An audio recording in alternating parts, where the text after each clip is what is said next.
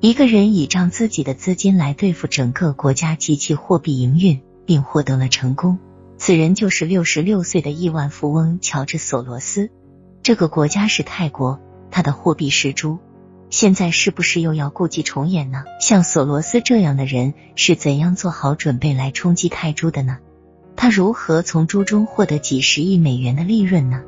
他需要耐心、一大笔钱和一次经济危机。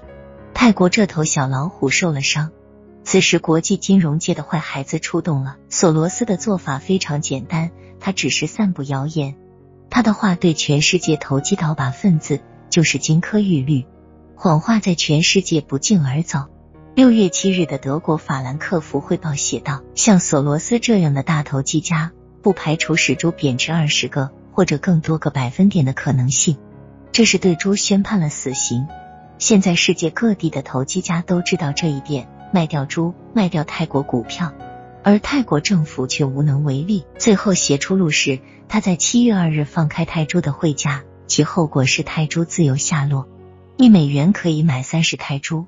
索罗斯现在正等待泰国猪跌到最低点，然后便大量买进泰铢和泰国股票。全世界的投机倒把分子都在等待索罗斯发出信号，他一购买，大家都跟着购买，泰铢和股票也跟着上涨，行市上升，交易所的交易盈利便滚滚流入他的私囊。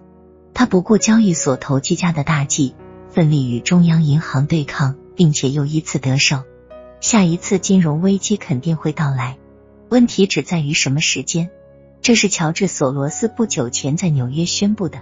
他以自己数十亿计的资金做赌注来对付泰国猪，在危机四伏的泰国火上加油的他袖手冷眼，沉默不语。索罗斯量子基金会的经理斯但才德鲁肯米勒，在一九九七年七月泰国中央银行宣告屈服之后，喜形于色，他眉飞色舞的承认：“我们盈利了。”其实，索罗斯闻名于世是在一九九二年，当时英格兰银行不得不向这位原匈牙利人俯首称臣。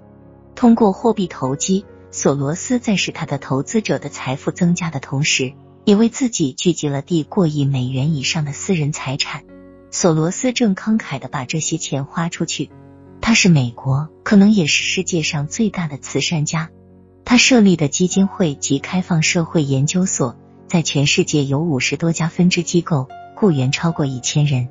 这位一九三零年出生的大投机家，早在一九八九年就已经从日常交易中抽身隐退。只有在采取像英镑或泰国猪进攻这样的大行动时，他才会积极参与。在这种行动中，没有人愿意放弃利用这位老人的辨别力。